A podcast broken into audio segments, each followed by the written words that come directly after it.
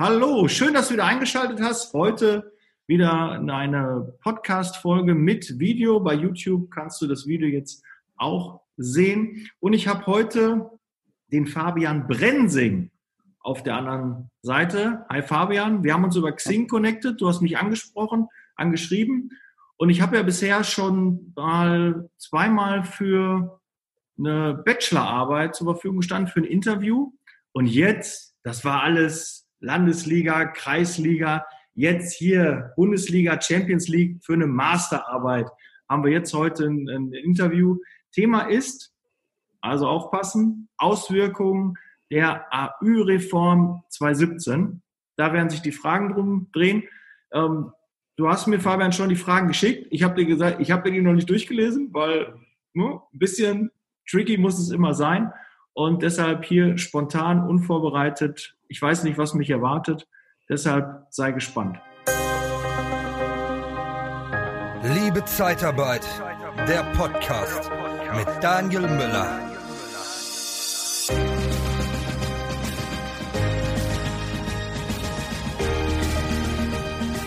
Genau, ja, vielen Dank, Daniel. Ja, ähm, dann legen wir los. Genau.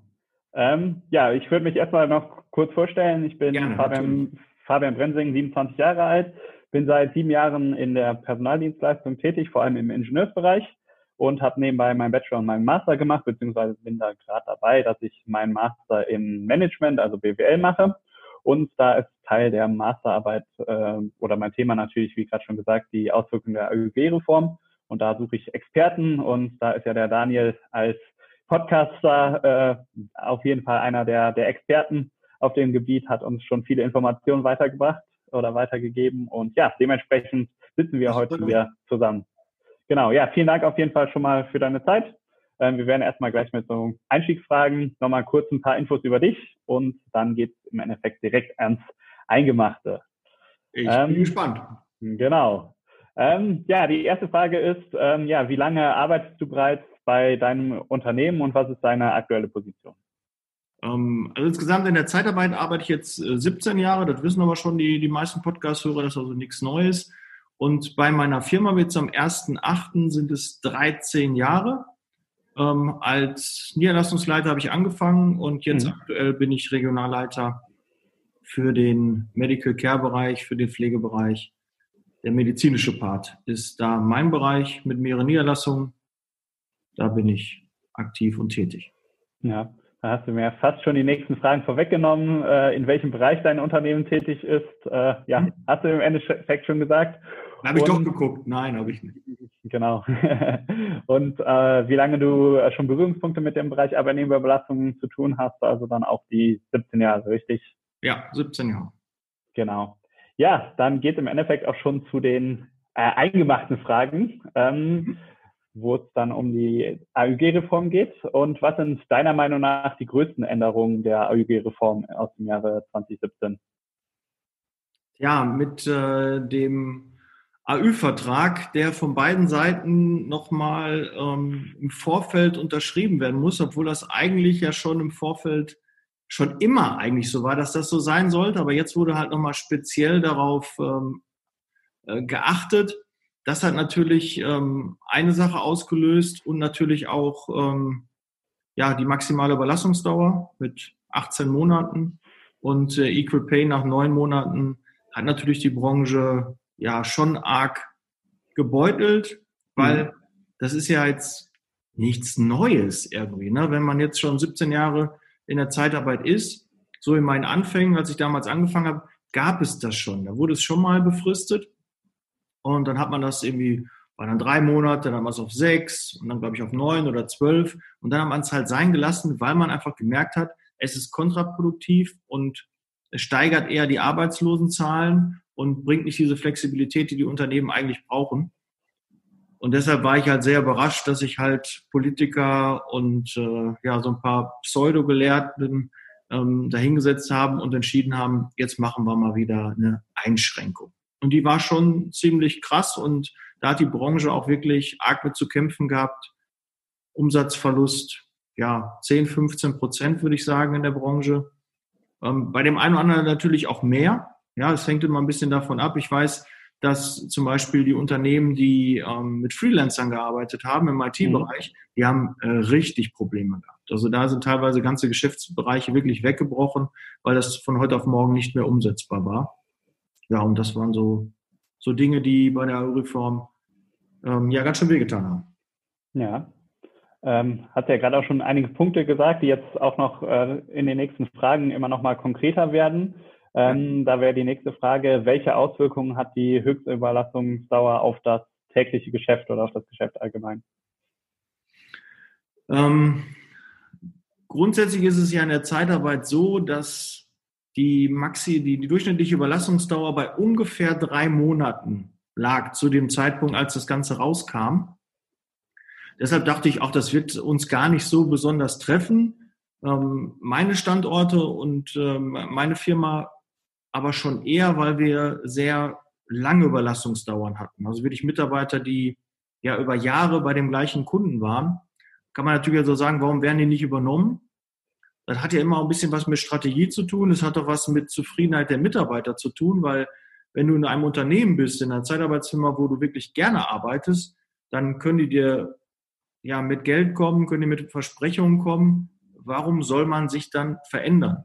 Ja, wenn ich meine Mitarbeiter schlecht behandle, die eher quasi dazu dränge, dass die beim Kunden anfangen, äh, dann habe ich natürlich eher ein Problem damit, mit so einer maximalen Überlassung, also mit, mit, ähm, mit, mit, kurzen, dann, dann fällt das halt eher ins Gewicht. Aber wir sind gut mit unseren Mitarbeitern umgegangen, haben halt langfristige Aufträge gehabt. Das gehört einfach mit dazu. Wenn du Großkunden hast, wenn du eine langjährige Geschäftsbeziehung hast, dann tut das dann schon weh, dass nach 18 Monaten da ein Cut gemacht werden muss. Drei Monate und ein Tag muss dazwischen liegen und dann darfst du erst wieder den Mitarbeiter dort überlassen. Und das hat natürlich schon ähm, vielen, die mit Großkunden gearbeitet haben, mit langjährigen Kunden, das hat schon echt und auch Unverständnis bei den Mitarbeitern ausgelöst. Also es war nicht die Mitarbeiter, die also sagen, oh toll, jetzt kann ich bei meinem Kunden anfangen. Nee, die mussten nach 18 Monaten raus. Und jeder, der in der Zeitarbeit schon mal tätig war, weiß, wenn du einen Mitarbeiter hast, der lange bei einem Kunden war und dann ist auf einmal dort Ende, das gibt immer Probleme. Zumal der auch ein gewisses Gehalt dann auch hat. Dann fängt er in einem neuen Betrieb wieder an, in einer neuen, ähm, bei einem neuen Kunden und fängt wieder quasi von Null an und hat dann ein großes Gap bei seinem Stundenlohn und das ist halt übel. Das ist wirklich übel. Ja, ähm, die nächste Frage beschäftigt sich mit Equal Pay. Äh, wie nimmst du Equal Pay und die Möglichkeit der Abweichung durch Branchenzuschlagstarifverträge wahr? Ja, Equal Pay finde ich jetzt erstmal nicht verkehrt. Allerdings finde ich Angebot und Nachfrage, der Markt reguliert sich in der Regel eigentlich äh, von selber und da finde ich halt so, dass man da eingreift, finde ich nicht so gut. Ähm, wir hatten auch wenig Probleme mit Equal Pay, weil wir in der Regel fast immer übertariflich bezahlt haben. Wir waren also nicht nur im, im Helfergeschäft, also im Low-Budget-Bereich, also wirklich in den, in den unteren Qualifikations- ähm, oder in den unteren Entgeltgruppen äh, tätig, sondern eher an den, den oberen. Und dementsprechend haben wir da nie so das Problem gehabt, dass wir hatten eher das Problem, dass die Mitarbeiter sagten, oh, jetzt kriege ich Equal Pay, jetzt kriege ich mehr Geld. Ach nee, ist nicht. Äh, die Zeitarbeitsfirma zahlt schon mehr als der Kunde. Ähm, aber der eine oder andere Mitarbeiter hat trotzdem davon profitiert. Und ähm, deshalb fand ich das jetzt grundsätzlich nicht schlecht. Also ich hatte jetzt nicht das Gefühl, dass wir deshalb massiv an, an Umsatz ähm, Einbußen hatten, sondern eher, dass das ähm, dass das war noch eher am leichtesten zu kompensieren. Schlimmer fand ich da die maximale Überlassungsdauer. Mhm. Dankeschön. Und Equal Pay ist natürlich auch, muss man auch ein bisschen dazu beisagen, nicht ganz so genau definiert. Ne? Es gibt ja Equal Pay, Equal Treatment. Ja, wie ist das, wenn ich in der Kantine sitze oder ich kriege in einer mäßigtes Essen normalerweise als Stammmitarbeiter, der in dem Unternehmen keine Ahnung, bei Thyssen jetzt beschäftigt ist, geht in die Kantine und kriegt für 2,50 ein Menü. Aber wie sieht's aus mit dem, der über die Personaldienstleistung reingekommen ist, kriegt er auch für 2,50 das Gericht. Und da muss man jetzt natürlich sagen, das ist dann Equal Treatment. Wie sieht's mit Firmenwagen aus und so? Es ist etwas unausgegoren, es war viel Interpretationsspielraum, fand ich nicht ganz so cool. Und deshalb gab es da oft ähm, Schwierigkeiten mit dem Kunden und mit dem Mitarbeiter, weil wir es einfach selber auch nicht wussten und der Kunde natürlich auch die Hosen runterlassen wollte, musste und ja, aber nicht unbedingt wollte. Ja, dann jetzt noch zu, zu, zu weiteren Themen. Ähm, wie bewertest du das Verbot des Einsatzes von Zeitarbeitnehmern als Streikbrecher? Ja, das ist ja, ähm, wenn mich nicht alles täuscht, ist ja nachher verboten worden, dass äh, Zeitarbeitskräfte dann auch streiken dürfen. Ähm, ja, das ist so, Reglementierung finde ich nie gut. Wirklich, hier sollte jeder sich selbst Gedanken machen, will ich an einem Streik teilnehmen oder nicht? Will ich die Kollegen, mit denen ich da zusammenarbeite, die mir ans Herz gewachsen sind, möchte ich die auch in ihrer Situation unterstützen? Und dann darf ich das nicht, äh, finde ich halt schlecht. Sollte halt jeder sich ähm, entscheiden, ähm, ob das in Ordnung ist oder nicht. Andererseits ist das natürlich von den Gewerkschaften, weil die ja auch mit da in der Entscheidung drin waren, äh, da ist ganz klar, warum die das nicht wollen, weil ansonsten haben die nicht die Möglichkeit. Ne? Sonst äh, ist ja die Idee dahinter, muss man sich einfach mal, vielleicht ist es einem gar nicht so bewusst. Ne? Ein Betrieb wird bestreikt. Die Mitarbeiter legen ihre Arbeit nieder und gehen auf die Straße mit Plakat und so. Ich bin so wütend, ich habe sogar ein Schild dabei. Und äh, dann rufe ich eine Zeitarbeitsfirma an und helfe mir zumindestens, gebe noch zusätzlich Geld aus für die, die streiken, damit mein Betrieb weiterläuft und ich die Gehälter und alles zahlen kann. Damit ich zumindest irgendwie ähm, weiterhin Cashflow habe. Und dann sagt man, nee, das dürfte nicht. Finde ich etwas fragwürdig. Ich weiß, äh, wir haben vorher besprochen, du hast gesagt, du darfst das alles nicht bewerten, du musst da sehr neutral bleiben. Aber ja. das ist so meine Aussage. Ne, nicht, dass er denkt, hat der Fabian überhaupt keine Meinung dazu? Was ist denn da los mit dem? Der geht da so ganz heroisch drüber. Nee, ist in Ordnung. Äh, das ist meine Meinung. Ähm, mögen andere vielleicht anders sehen, aber ich finde das ähm, nicht in Ordnung. Vor allem das auch zu kontrollieren ist so ein bisschen, ähm, wie will ich die denn zum Beispiel davon abhalten? Also sie sind jetzt da in einem Betrieb, ich muss erstmal wissen, dass die gerade streiken. Das ist auch gar nicht so einfach, dass man eben zu, äh, weiß nicht, wo man das einsehen kann. Klar kriegt man das irgendwie mit oder der Kunde sagt, pass auf, meine 100 Mitarbeiter, die streiken hier, ich brauche mal 50 Mitarbeiter von dir. Dann würde ich es vielleicht mitbekommen. Aber ansonsten kann es ja auch sein, dass man das gar nicht so mitbekommt. Schwierig, das zu messen, finde ich nicht in Ordnung. Mein Statement dazu. Ja, vielen Dank auch nochmal für die kurze Erklärung zwischendurch. Ähm, die, die, die nächste Frage ist, ähm, zeigen sich Auswirkungen durch die Aufhebung der sogenannten Fallschirmklausel? Fallschirmklausel. Jetzt hast du mich, Fabian, habe ich meine Hausaufgaben nicht gemacht. Die Fallschirmklausel sagt mir nichts. Okay, das ist auch eher aus dem Werksvertragsgeschäft. Ja, ähm, machen wir nicht, aber deshalb mhm. gut, okay. Aber genau. vielleicht kann ich mich so ein bisschen reindenken, wenn du mir so ein bisschen da ähm, auf die Sprünge hilfst. Oder ist das dann schon helfen oder werten? Ähm, nee, können wir, können wir versuchen. Ähm, also im Endeffekt darum geht es dann, ähm, wenn ein Werkvertrag ähm, dann aber als sich letztendlich als äh, Arbeitnehmerüberlassung entpuppt. Ähm, vorher konnten dann die äh, Dienstleister, wenn sie eine Arbeitnehmerüberlassungserlaubnis, äh, hat es denn ihnen geholfen, dass sich da, dadurch kein Arbeitsverhältnis fingiert. Ähm, und also, das wurde im Endeffekt, äh, ja, jetzt. Okay, ja, dann weiß ich, was das ist, okay. Ähm, ich kann es ja mal meinen, meinen Worten sagen. Also, die hatten einen Werkvertrag und hatten aber auch eine Berechtigung für Arbeitnehmerbelastung. Da ging es ja darum, die Firmen haben ähm, in einem Produktionsbetrieb gearbeitet, haben dann einen Werkvertrag gearbeitet und haben dann festgestellt, oh, ihr habt den Werkvertrag nicht richtig angewendet. Und dann haben die gesagt, halt, wir haben aber hier auch einen Arbeitnehmerbelastungsvertrag. Ne? Dann machen wir das noch über Arbeitnehmerbelastung.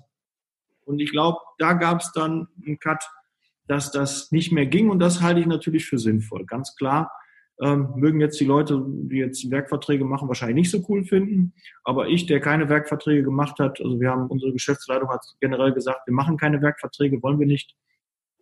Ähm, ich will ja nach wie vor jetzt nochmal aufrufen, wenn jemand richtig Ahnung von Werkverträgen hat, dann würde ich gerne mit dir eine Podcast-Folge aufnehmen. Melde dich gerne, dann setzen wir uns mal hin, weil Werkverträge bin ich einfach ein unbelecktes Blatt, kann ich nicht äh, unbeschriebenes Blatt, unbeleckt, nee, nicht unbeleckt oder ein unbeschriebenes Blatt, so müssen die, ist äh, der Spruch. Und äh, würde ich gerne Podcasts zu machen, damit ich auch selbst mir ein bisschen Wissen noch aneigne. Vielleicht ist doch Werkvertrag cool und ich muss mit der Geschäftsleitung mal reden, dass wir da doch mal den einen oder anderen Werkvertrag auch mal anbieten. Aber so generell fand ich diese Regelung gut für mich persönlich, weil das unseren Betrieb in die Karten gespielt hat, weil das andere fand ich halt, ähm, ja, wenn, wenn du nach Stück, nach Collies, nach ähm, Dings bezahlt wirst, ja, ist halt ein anderes Geschäft als Arbeitnehmerüberlassung. Das finde ich ist so irgendwie was anderes. Und deshalb fand ich es gut, dass das gekommen ist. Ja, dann die nächste Frage ist auch wieder Richtung Arbeitnehmerüberlassung mehr. Ähm, da geht es um die Rechtsfolgen. Wie beurteilst du die Entstehung eines fingierten Arbeitsverhältnisses bei unerlaubter Arbeitnehmerüberlassung, zum Beispiel bei Überschreitung der Höchstüberlassungsdauer? Ja, es muss ja eine Regelung geben. Ne? Und du machst damit natürlich auch dem, deinem Kunden Angst, dass er auch besser darauf achtet, dass er das dokumentiert und dass er auch selbst von seiner Seite nicht nur denkt, ah ja, da wird die Zeitarbeit schon machen, ne? die Zeitarbeitsfirma, mein Partner wird das schon regeln. Nee, äh, da muss er jetzt auch selbst aufpassen, weil ansonsten hat er auf einmal einen Mitarbeiter, der bei ihm angestellt ist und nicht mehr dann bei mir. Und ähm, ja, wir haben Gott sei Dank den Fall nicht gehabt. Also unsere, wir hatten ja so ein, wir haben ja ein proprietäres äh, Warenwirtschaftssystem und äh, das hat natürlich auch ein bisschen gedauert, bis wir das in unser Warenwirtschaft eingepflegt hatten, wie dieses ähm, dann auch umzusetzen ist, mit zu gucken, wie viele Tage und dann rechtzeitig zu warnen, dass ähm, da halt nichts passiert, dass der Mitarbeiter nicht auf einmal dann beim Kunden angestellt ist. Toi, toi, toi, haben wir auch hingekriegt. Dann jetzt nochmal zum Thema, was du ganz am Anfang schon mal kurz angesprochen hast oder angerissen hast. Äh, wie hat sich der Arbeitsalltag durch die Kennzeichnungspflicht von Zeitarbeitnehmern vor dem Einsatz äh, geändert und wie bewertest du das? Ja, ich finde es natürlich sehr befremdlich, wenn wir, wir mussten alle Dokumente ändern, weil wir immer mit, von Mitarbeitern gesprochen hatten. Und jetzt mussten wir Leiharbeitnehmer schreiben, finde ich schon mal so die Begrifflichkeit äh, zeigt einfach mal, wie, wie, wie die da ticken, was das, äh, fehlen mir echt die Worte, kann, kann ich nichts zu sagen, habe ich aber schon mal in der Podcast-Folge mich aufgeregt. Ich muss gucken, sonst krieg ich Puls, krieg ich Puls, ne? Und das will ich nicht. Ähm, ja, äh, klar, dass man ein bisschen Ordnung da hat, dass äh, da Schindluder getrieben wurde von einigen Firmen, ja, dass man da einen Riegel vorgeschoben hat, in Ordnung, aber Warum man das Ganze Leiharbeitnehmer nennen muss, finde ich äh, nicht so cool. Und vielleicht geht es ja auch ein bisschen in die Richtung, dass ähm, ist damit auch gemeint, dass der Arbeitnehmerüberlassungsvertrag nochmal vorab von beiden Seiten nochmal gegengezeichnet werden muss oder ist das, ähm, gehört das dann nicht mehr zur Kennzeichnungspflicht? Hm, doch, genau, das zählt auch noch dazu. Ja. Und das natürlich schon, ähm, wenn du um 12 Uhr einen Anruf kriegst, dass um 14 Uhr jemand auf einer, wir machen ja sehr viel Alten- und Krankenpflege, machen wir ja, wenn dann wirklich äh, ein Mitarbeiter meldet sich krank für den Spätdienst und du kriegst um 12 Uhr einen Anruf, um 13.30 Uhr soll ein Mitarbeiter da sein und davon kriegst du zwei Anrufe, ist es schon ein ganz schwieriges Unterfangen, das rechtzeitig hinzubekommen. Jetzt mittlerweile gibt es ja äh, mit der digitalen Unterschrift äh, schon ein paar Möglichkeiten. Da auch jemand, äh, wenn jetzt jemand zuhört und der arbeitet mit digitaler Unterschrift, würde ich auch gerne mal eine Folge zu machen, weil ich das auch äh, sehr cooles Thema empfinde. Schreibt mir da gerne, machen wir gerne mal einen Podcast zu. Kann sich eine Firma hier gerne mal präsentieren, die sowas anbieten, ähm, weil diese Lösungen, glaube ich, sind noch teilweise nicht überall in, in allen Firmen bekannt. Es gibt auch verschiedene Systeme, was man da machen kann. Ich habe mich mal auf der Zukunft Personal da schlau gemacht, war bei einigen Firmen, die das anbieten. Und äh, ja, gibt da verschiedene Verfahren. Aber grundsätzlich finde ich, ja, schön wäre auch, wenn, wenn sowas kommt, dass man einfach auch so einen Leitfaden gibt, wie das genau umzusetzen ist oder wie das überhaupt möglich ist, das umzusetzen. Ich hatte so das Gefühl, ALG-Reform, eigentlich wollten die uns sagen, pass auf, wir brauchen euch gar nicht mehr. Zeitarbeit, pass auf, ihr, ihr wart lange gut, jetzt brauchen wir euch nicht mehr, verpisst euch. Das war so mein Eindruck ähm, von der ALG-Reform, dass die einfach gesagt haben, pass auf, Zeitarbeit ist nicht mehr für uns ähm, wichtig. Ja, Ihr wart mal wichtig, jetzt nicht mehr. das war so das Signal, was bei mir angekommen ist und auch bei vielen in der Branche. Mhm. Ähm, inwieweit hat sich die tägliche Arbeit durch die äh, AG-Reform und auch das ähm, Geschäftsmodell geändert, zum Beispiel im Hinblick auf die Verrechnungssätze, befristete Verträge? Ja, was hat sich geändert? Ja, wir haben wesentlich mehr zu dokumentieren. Das heißt also, wir verwalten uns wirklich teilweise kaputt. Wir kommen gar nicht mehr so richtig dazu, Mitarbeiter zu führen, den Kunden gut zu betreuen, weil wir sehr viel im Hintergrund ähm, ja, an neuen Prozessen hatten, die, ähm, wo was noch schriftlich gemacht werden musste. Und das hat schon zu vielen Umstrukturierungsmaßnahmen geführt. Klar mussten wir auch bei dem einen oder anderen Kunden natürlich auch die Verrechnungssätze anpassen. Aber es ist nicht so, dass unser, unsere Marge dadurch gestiegen ist, sondern eher ja, dass du teilweise das äh, auch die eine oder andere Erhöhung selber schlucken musstest von dem Mitarbeiter und dadurch sind die Margen eher kleiner geworden. Und ähm, ja, Zeitarbeit, es geht einfach auch über Masse. Du kannst mit zwei Mitarbeitern kein Geld verdienen. Ne, du brauchst dann schon 30, 40, 50, 60, je nach Qualifikation, um den ganzen Apparat auch ähm, positiv ja, aufzubauen, ne, dass du überhaupt äh, schwarze Zahlen schreibst. Deshalb muss man halt ein bisschen, ist sicherlich der eine oder andere auch hingegangen und hat äh, versucht, die Verrechnungssätze anzuziehen. Und das musste natürlich auch dementsprechend dann der Kunde tragen. Und wenn der Kunde das tragen musste, mussten das natürlich dann im Gegenteil alle tragen. Ja, wenn jetzt ein Förderpaket auf den Weg gebracht wird, zig Milliarden, ja, da muss ich, glaube ich, kein, äh, erzähle ich kein Geheimnis, dass wir das alle irgendwann auch mal tragen müssen.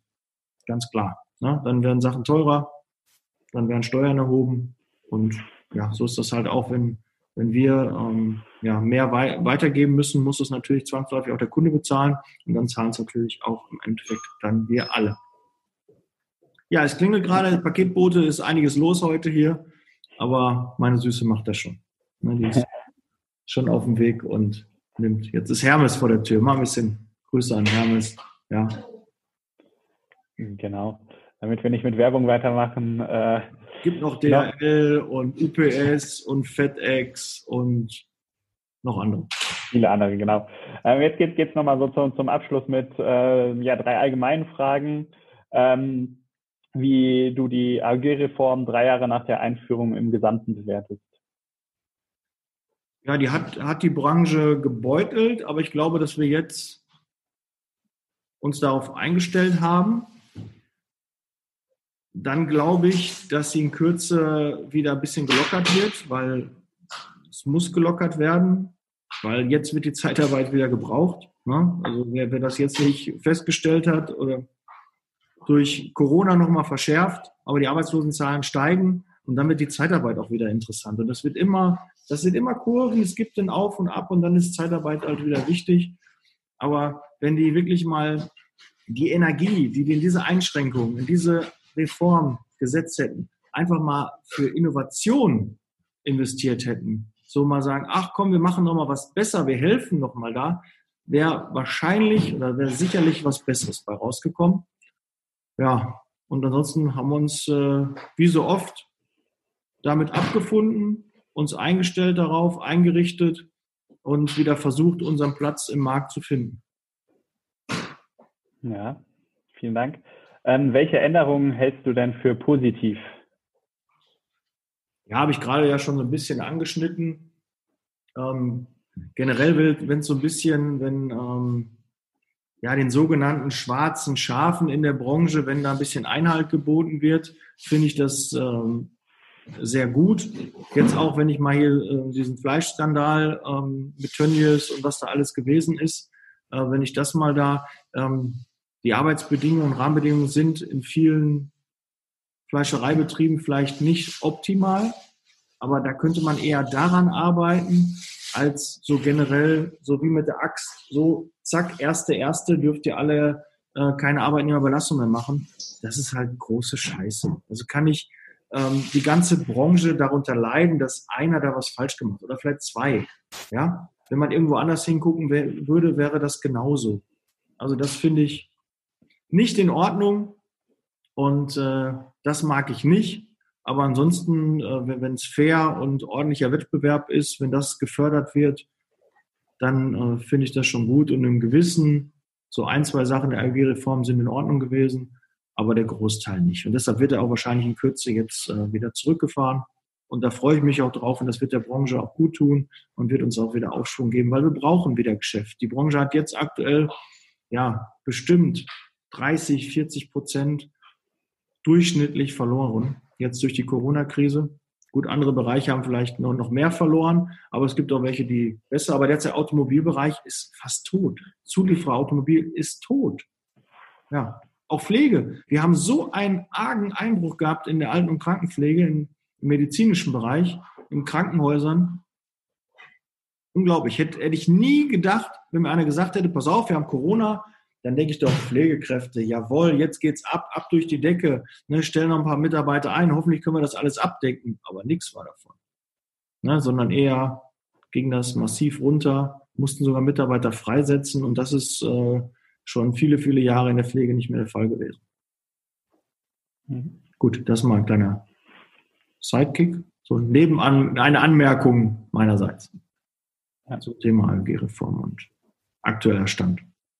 Hm, genau, also gerade war natürlich auch schon von der nächsten Frage, der letzten Frage ein bisschen was dabei. Welche Kritikpunkte hast du an der ALG-Reform und wo würdest du mögliche Verbesserungen sehen?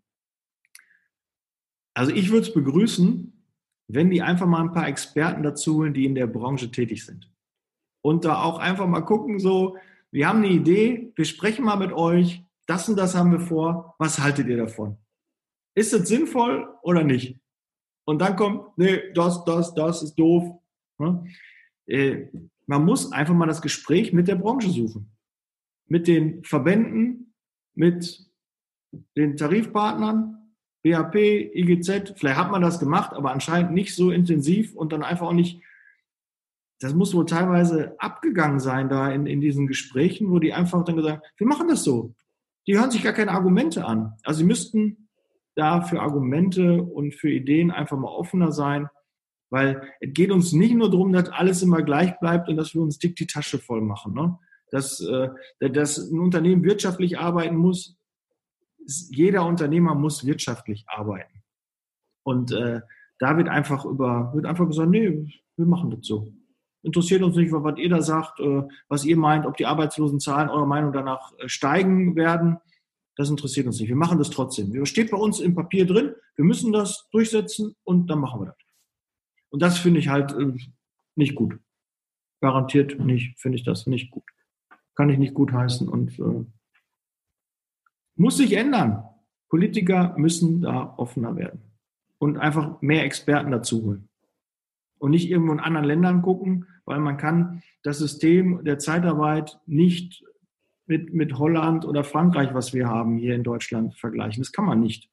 Wenn man einfach sagt, ja, wir müssen da so ein Erfahrungstool oder einen Flexibilitätsbonus müssen wir da einbringen, den müssen jetzt die, die Leiharbeitnehmer hier in Deutschland auch bekommen.